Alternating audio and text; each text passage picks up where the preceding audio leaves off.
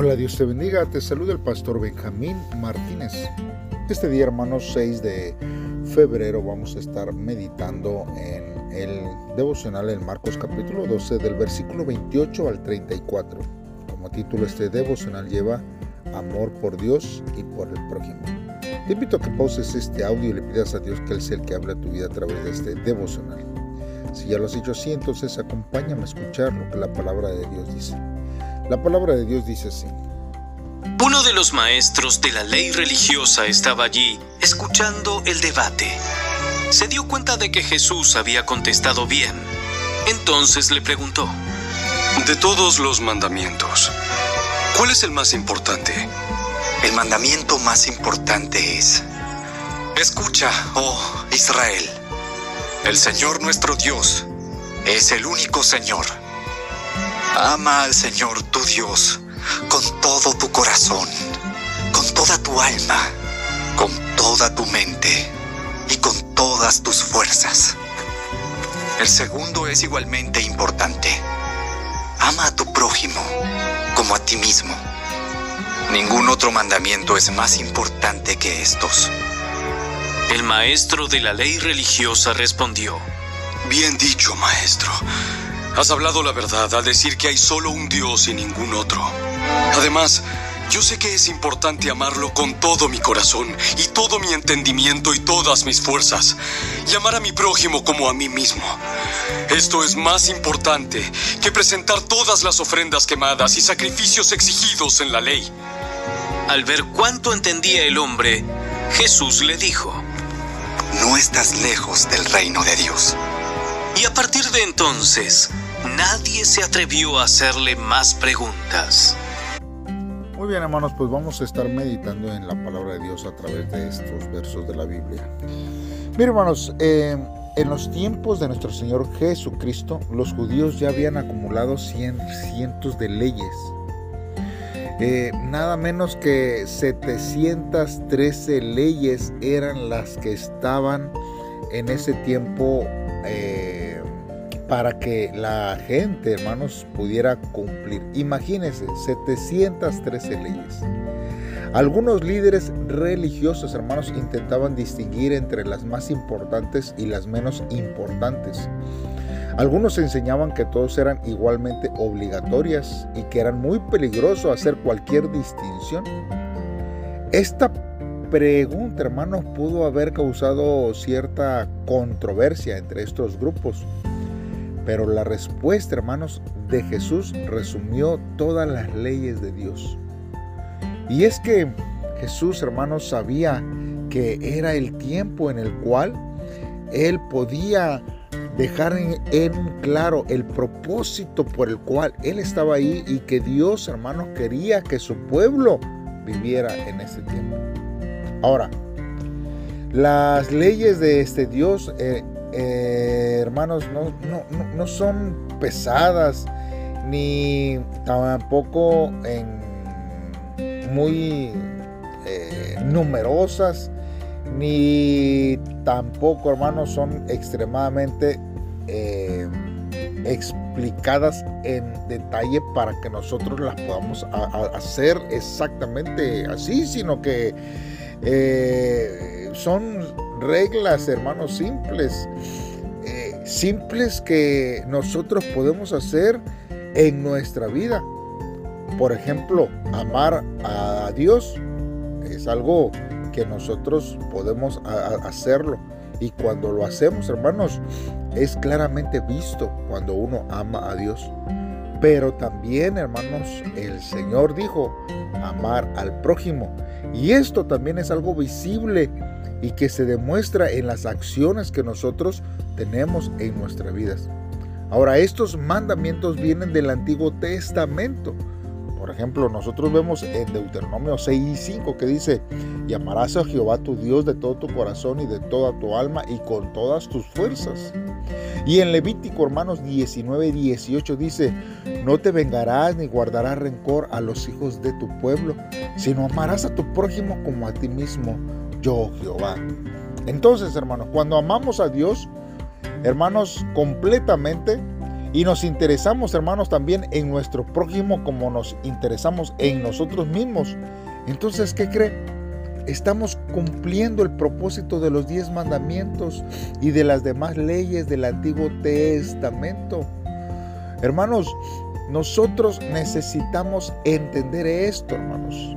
Que todo esto, hermanos, eh, es algo necesario. Y de acuerdo, hermanos, con las palabras que Jesús dijo con estas dos reglas, se resume toda la ley.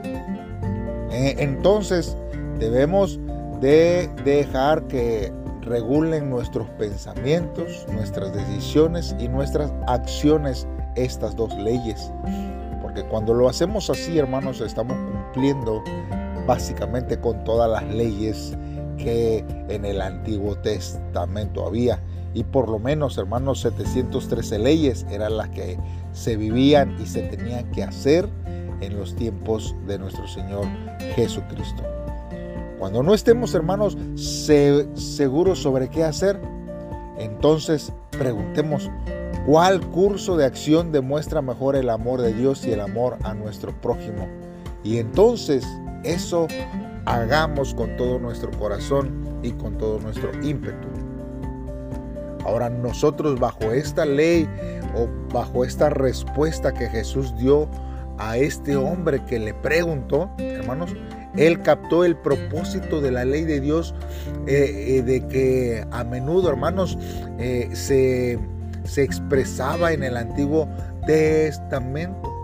El amor sincero es mejor que el cumplimiento externo y que la verdadera obediencia, hermanos, proviene del amor. Si nosotros no hacemos las cosas que estamos haciendo para Dios con amor, si lo estamos haciendo por obligación, si lo estamos haciendo a la fuerza, entonces hermanos, no lo estamos haciendo por amor. Y esto hermanos tiene que recalcarse hermanos en todo lo que nosotros hagamos. En la Biblia nosotros encontramos que se nos dice que todo lo que hagamos, hagámoslo como para el Señor. Y si lo hacemos para el Señor, tenemos que hacerlo con amor y amar a nuestro prójimo. No importa sus defectos, no importa cuál haya sido alguna circunstancia en el que quizás nos incomode o nos decida no amarlo. La Biblia simplemente nos habla que Dios anhela que amemos a Él y a nuestro prójimo. Hermanos, entonces debido a que todo el Antiguo Testamento nos guía a Cristo, entonces el próximo paso fue la fe en Jesús mismo. Y ese era el más difícil cuando nosotros lo vemos, hermano. Así como este joven rico también quería seguir a el Señor y no pudo porque amó más a las riquezas. Qué tremendo, hermanos. Por eso nosotros tenemos que ver, hermanos, que Dios desea que usted y yo le sirvamos con todo nuestro amor. Miren, un hombre eh, apenas cumplía 28 años y le diagnosticaron parálisis cerebral. En una de sus variaciones que esta tiene. Y él, hermanos, desde entonces oraba todos los días en una pequeña sala de intercesión de la clínica, suplicándole a Dios que le levantara. En el pabellón, hermanos, donde él iba para su rehabilitación, donde estaba internado, dice que su caso relativamente, hermanos, era leve a comparación de otros porque había pacientes que no tenían la esperanza de recuperarse. Y un día se le acercó una de las madres de los pacientes y le apretó su mano y le dijo, ojalá mi hijo se mejorara como tú. Pues resulta que su hijo adolescente era parte de la selección nacional de esgrima pero él sufrió un accidente de tránsito que le causó una lesión cerebral y no podía hablar ni comer. A él, hermanos, le afligía ver a los demás que estaban sufriendo aún más que él, mientras que él se había lastimado por decisión propia habiendo bebido hasta quedar inconsciente. Incluso hasta este hombre le reclamaba a Dios, Dios, no se supone que eres justo. Entonces, ¿no deberías de ayudarlos a ellos? Entonces él escuchó la voz de Dios y le dijo, Hijo, tú puedes ir y amarlos. Entonces, este hombre hasta ese momento pensaba que solamente debía de amar a su familia y a sus amigos. Pero Dios le ordenó acercarse a todo aquel que estuviera sufriendo para llenarlo con su amor. Así, a pesar de que él no puede usar sus piernas ni sus dedos de las manos, pero podía amar a otros a quien, a quien él se lo proponía y oraba por ellos. Fue un momento en el que él vio claramente el propósito de su vida y él comprendió la verdad de que él nació para amar. Hay veces, hermanos, que nuestras condiciones nos hacen ver que solamente nosotros necesitamos recibir el amor de la gente. Pero pese a nuestras necesidades, quizás haya alguien más que está padeciendo más que nosotros mismos. Y Dios nos ama a amarlos. Busque dentro de su comunidad, busque dentro de su colonia, de su cuadra, y vea si hay alguien que necesita amor y bríndele ayuda y amistad a cada uno de ellos.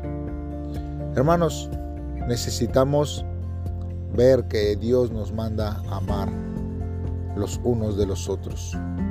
Por eso para este devocional tenemos que reflexionar en dos cosas. ¿Cómo pongo en práctica el mandamiento mayor en mi vida? ¿Realmente mi amor hacia Dios y hacia el prójimo es visual? ¿Es eh, demostrable? ¿O nosotros pensamos que eso solamente es cuando nadie nos ve. Porque nosotros decimos, bueno, aquí que nadie nos ve, pero Dios sí me ve. Sí, hermano, pero estos mandamientos son demostrables en todo momento, en donde quiera que vamos, porque donde quiera que vamos está nuestro prójimo. escuchaba yo un comentario de que en los años 1800 apenas, hermanos, eh, para Latinoamérica se insertó la letra J. Entonces antes de utilizar la letra J se utilizaba la letra X. entonces si nosotros volviéramos a las raíces, ¿verdad? No dijéramos prójimo, sino se dijera próximo. Entonces realmente si nos basamos con esa teoría, ¿quién es nuestro prójimo? Pues es el que está más próximo a nosotros.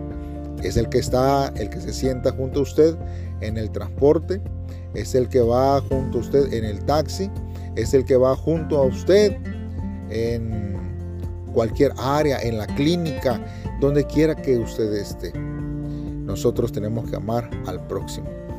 Hermanos, y la segunda pregunta para nosotros es, ¿cómo debo vivir si anhelo el reino de Dios? cómo nosotros hermanos debemos de vivir. Realmente estamos nosotros viviendo y estamos nosotros eh, haciendo lo que decimos. Dios, hermanos, quiere transformar nuestras vidas, quiere que hagamos su voluntad. Pero hay veces que nos cuesta trabajo, hay veces que nos olvidamos de hacer el, el bien. Así que nosotros tenemos que vivir, hermanos, demostrando en este mundo el amor que nosotros tenemos hacia Dios y amando a nuestro prójimo. Hagamos una oración a Dios. Padre, en esta hora nos acercamos delante de ti. Señor, te pedimos que tú llenes nuestra vida con tu amor. Tú que no has escatimado, Señor, tu propia vida para salvarnos y perdonarnos de nuestros pecados. Deseo conocer más de tu amor para que éste fluya al prójimo, Señor. Amaré, Señor, sin arrepentimiento ni reserva, para ser, Señor, recordada como una persona llena de amor tuyo, Señor, ya que tú demostraste tu amor hacia mi vida. Y alcanzaré, Señor, la victoria en todas las áreas de mi vida, Dios. Gracias, porque yo sé, Señor, que tú demuestras tu amor y tu misericordia a nuestra vida. En el nombre de Cristo Jesús te lo pedimos, Dios. Amén. Dios te bendiga. Nos escuchamos mañana en un devocional más. Saludos y bendiciones.